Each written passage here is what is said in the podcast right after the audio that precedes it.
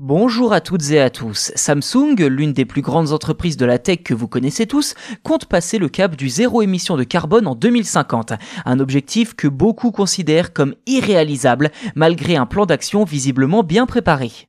Son engagement en faveur du climat, Samsung compte l'appliquer à la fois sur ses avancées technologiques ainsi que sur le recyclage et les énergies renouvelables.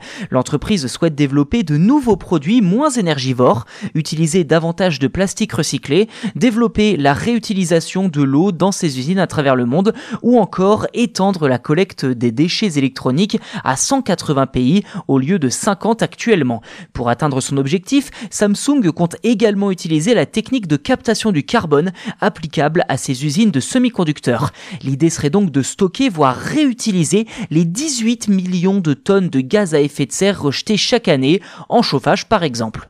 En parallèle de l'annonce de cet objectif et du détail de son plan, Samsung a également communiqué sur son adhésion au RE100, une initiative rassemblant des multinationales s'étant engagées à atteindre une consommation d'énergie entièrement verte dans les décennies à venir.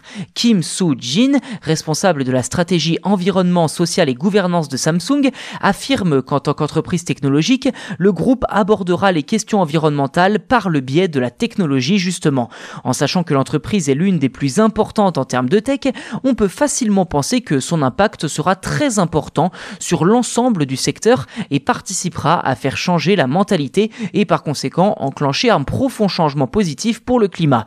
Ceci dit, il faut rester prudent quant à ces effets d'annonce qui peuvent parfois s'apparenter à du greenwashing. En effet, il y a parfois un fossé entre la communication et la réalité climatique. Reste à savoir si Samsung engagera ces changements rapidement ou seulement dans quelques années.